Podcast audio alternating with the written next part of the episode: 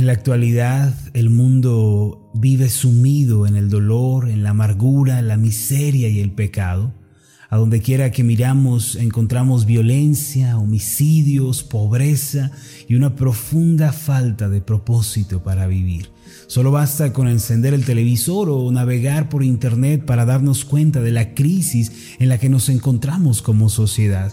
Ni los bienes materiales, ni las riquezas, ni siquiera una buena posición social pueden hacer frente a la catástrofe de nuestros días. Tampoco la religión, la filosofía, ni siquiera la psicología pueden hacer mucho al respecto. Al pensar en todo lo anterior nos preguntamos, ¿acaso este era el propósito original de Dios cuando Él creó al hombre? ¿Este fue el plan que Dios tenía en mente desde un principio? Con toda seguridad podemos decir que no, este no era el plan de Dios original. Esto podemos verlo en el hecho de que Dios hizo un mundo hermoso, abundante, próspero, lleno de gozo y después invitó al hombre para que habitara en esta tierra hecha por él. Básicamente el Señor invitó a Adán y a Eva a disfrutar de todo cuanto él había creado. En Génesis capítulo 1, versículo 27 al 28, se encuentra escrito lo siguiente, y creó Dios al hombre a su imagen, a imagen de Dios lo creó, varón y hembra los creó. Y los bendijo Dios y les dijo, fructificad y multiplicaos, llenad la tierra y sojuzgadla, señoread en los peces del mar, en las aves de los cielos y en todas las bestias que se mueven sobre la tierra. Mire, después de crearlos, lo primero que hizo el Señor con los seres humanos fue bendecirlos y comisionarlos para gobernar el mundo que Él mismo había hecho. En ningún lugar encontramos que Dios haya pensado en el dolor o la amargura o el sufrimiento como parte del diseño original. Ahora, ¿de dónde surgieron todos estos males que hoy predominan en el mundo? ¿De dónde provienen todas estas calamidades? Permítame explicarle. Dios es el creador de la tierra, el cielo y de todo lo que hay en el universo. Por esta razón, solo Él tiene la autoridad sobre todas las cosas. En síntesis, Dios creó a Adán y a Eva y los puso a vivir en el huerto del Edén, donde no existía ni el sufrimiento ni el dolor. No obstante, el Señor le extendió al hombre una única advertencia. En Génesis capítulo 2, versículos 16 y 17 podemos leer sobre esto. Y mandó Jehová Dios al hombre, diciendo, de todo árbol del huerto podrás comer mas del árbol de la ciencia o del conocimiento del bien y del mal no comerás, porque el día que de él comieres, ciertamente morirás. El fruto del árbol del bien y del mal representaba la autoridad de Dios. Esto significa que el juicio de lo bueno y de lo malo, es decir, del bien y del mal, solo puede emitirlo Dios, quien es el autor de la vida y el creador del universo. Sin embargo, el hombre cayó en la tentación de Satanás, quien le sugirió que él podía ser igual a Dios si comía del fruto prohibido. Embriagado de esta idea, el hombre comió del fruto prohibido y cometió de esta forma el terrible pecado de desafiar la autoridad de Dios. Por tal motivo, el hombre no pudo más que ser expulsado del huerto de Dios. Ahora, la ley del huerto del Edén, en donde predominan el gozo, la paz, la felicidad, es muy sencilla. Es la siguiente, solo puede haber un soberano. Esta es la ley del huerto del Edén que solo puede existir un soberano. No pueden existir dos autoridades ni dos voluntades opuestas, solo puede haber un rey, un soberano, una voluntad. El hombre al rebelarse contra Dios y darle la espalda, erigió su propia autoridad y se autoproclamó el soberano, el rey de su vida y del mundo. Naturalmente, tras haber sido expulsado del Edén, se vio obligado a caminar errante por las sendas de esta vida. Desde entonces, El hombre ha tratado de imponer su autoridad y gobierno en el mundo a través de su propia ideología y de su propio camino egoísta. Sin embargo, si lo analizamos todo esto, ha redundado en caos y confusión. Si hoy encontramos en el mundo dolor, sufrimiento, pobreza, violencia, amargura, se debe a que el hombre quiso establecer su propia autoridad desafiándola de Dios y dándole la espalda. A partir de entonces la historia del hombre ha sido una en la que continuamente ha desafiado al Señor y su autoridad vez tras vez. Después de la transgresión ocurrida en el huerto del Edén, el hombre desafió a Dios otra vez tratando de construir la torre de Babel. Nuevamente fracasó, pues Dios puso confusión en el hombre, diversificando las lenguas, lo que provocó la dispersión de la humanidad sobre la faz de la tierra. Más adelante, Aún después de haberlos sacado de la esclavitud de Egipto y de haberles dado su ley, los israelitas continuaron desafiando al Señor. Fueron tras los ídolos, se amoldaron a las costumbres de los pueblos paganos que Dios les había ordenado no imitar. No solo eso, sino que más adelante, en la época del Señor Jesús, Muchos fariseos, doctores de la ley, escribas, religiosos, etc., todos ellos desafiaron una y otra vez la autoridad de Jesucristo. Se rehusaron a reconocerlo como el Hijo de Dios, al punto de que al final gritaron pidiendo que fuera crucificado. Todo lo anterior no es otra cosa sino un desafío y una desconsideración a la voluntad y autoridad de Dios. En pocas palabras, el conflicto del hombre con Dios ha sido siempre un conflicto de autoridad y de gobierno. Él ha querido ser el rey de su propia vida y ha tratado de imponer su autoridad en el mundo que le rodea, siempre en contra de Dios.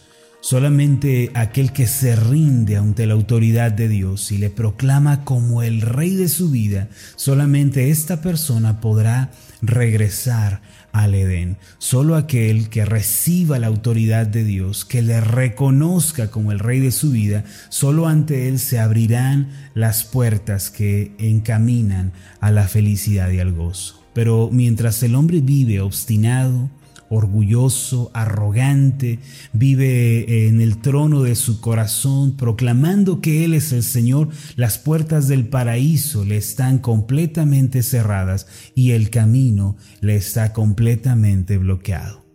En su encarnación, el Señor Jesús vino a este mundo para manifestar el reino de Dios, siendo Él el mismo Rey Celestial.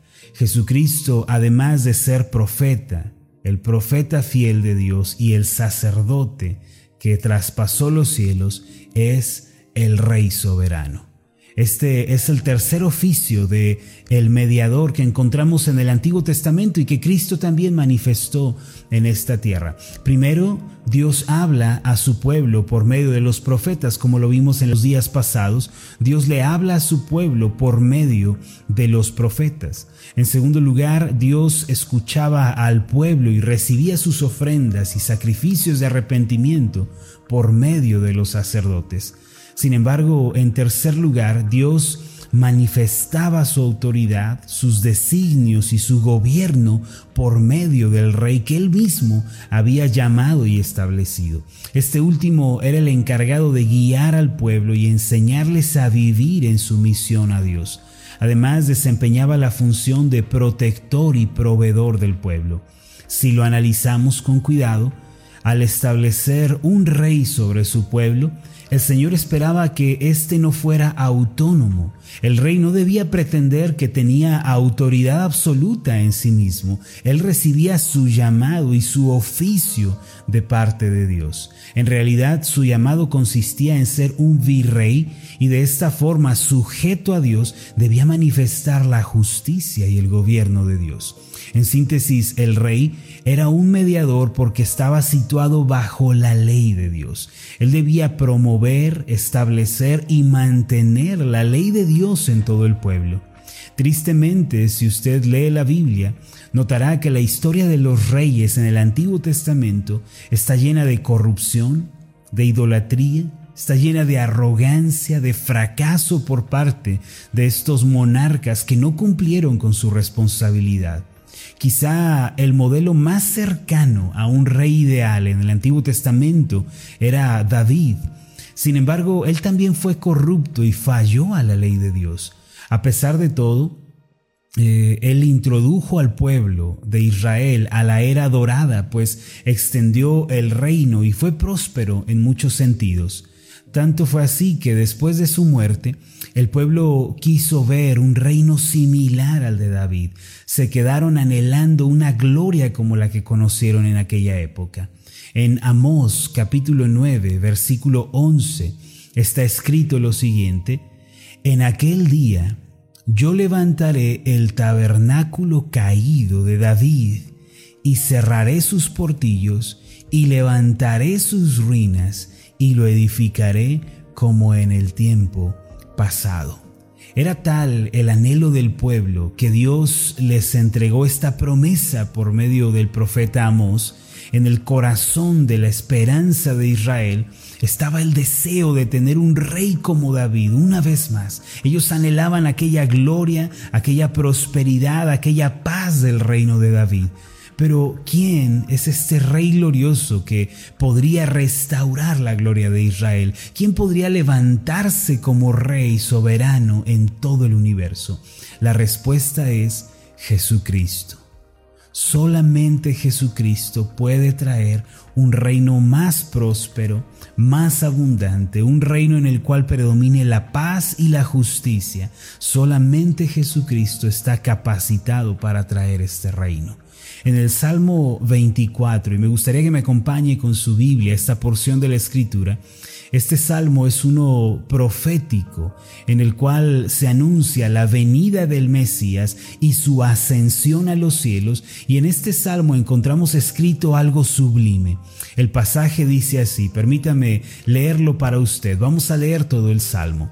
De Jehová es la tierra y su plenitud, el mundo y los que en él habitan porque Él fundó sobre los mares y la afirmó sobre los ríos. En estos primeros dos versículos vemos la autoridad creativa de Dios, quien es el soberano del cielo y de la tierra. Y esto indica su autoridad, la cual sobrepasa cualquier otra que esté en este mundo. Versículo 3, ¿quién subirá al monte de Jehová? ¿Y quién estará en su lugar santo? Y esta es una pregunta que plantea el salmista para todos nosotros. ¿Quién puede subir al monte de Jehová? ¿Quién puede estar en ese lugar santo? Y responde a su pregunta en el versículo 4, el limpio de manos y puro de corazón, el que no ha elevado su alma a cosas vanas ni jurado con engaño. Él recibirá la bendición de Jehová y justicia del Dios de salvación.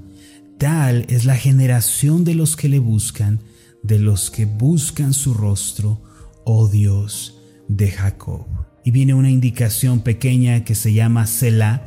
Este era un pequeño tiempo instrumental que eh, los eh, salmistas daban para que el pueblo reflexionara en lo que se acababa de entonar.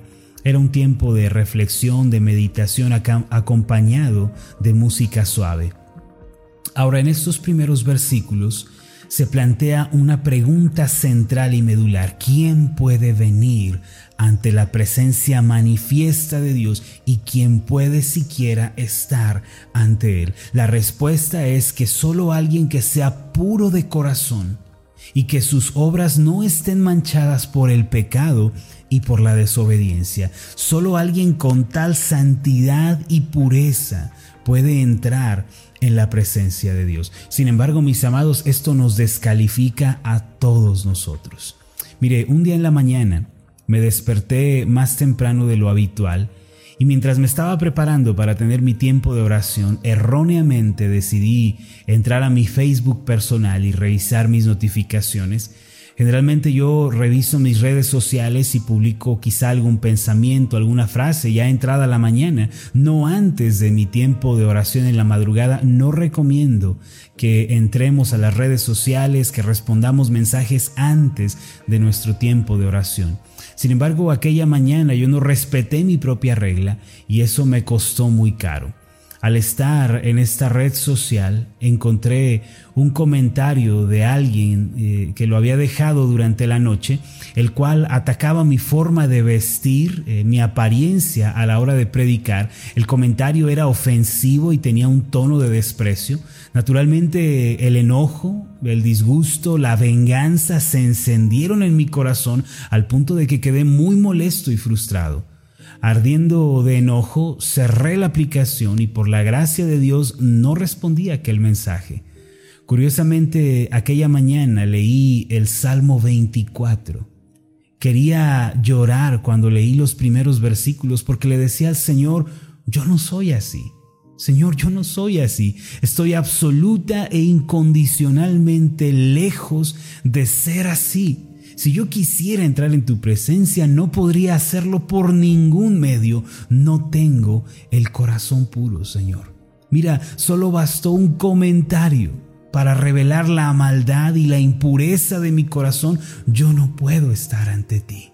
Yo no puedo estar en tu presencia. Después de aquel momento de oración me pregunté, ¿quién puede entonces estar delante de Dios? ¿A quién se refiere el Salmo 24. Mi amado, ¿sabe usted de quién habla este pasaje? ¿Sabe a quién se refiere? Este salmo no habla de nosotros, habla de Jesucristo. Solo Él es limpio de manos y puro de corazón. Este salmo apunta hacia el Mesías, el único que tendrá las manos limpias, el corazón puro, el único que podrá entrar en la presencia manifiesta de Dios. Ahora, lo asombroso de este salmo viene después. En los versículos 7 en adelante leemos, Alzad, oh puertas vuestras cabezas, y alzaos vosotras puertas eternas, y entrará el Rey de Gloria.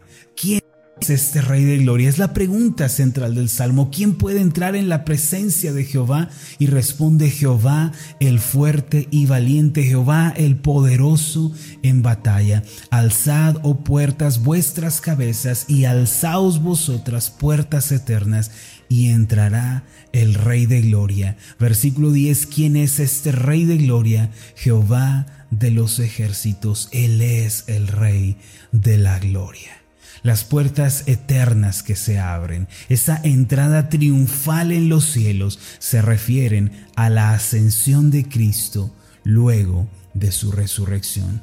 Jesucristo es el Rey de Gloria y solo Él puede entrar en la presencia de Dios. Ante Él se abren las puertas eternas y solo Él puede caminar y andar en la presencia de Dios. Jesucristo es Rey soberano.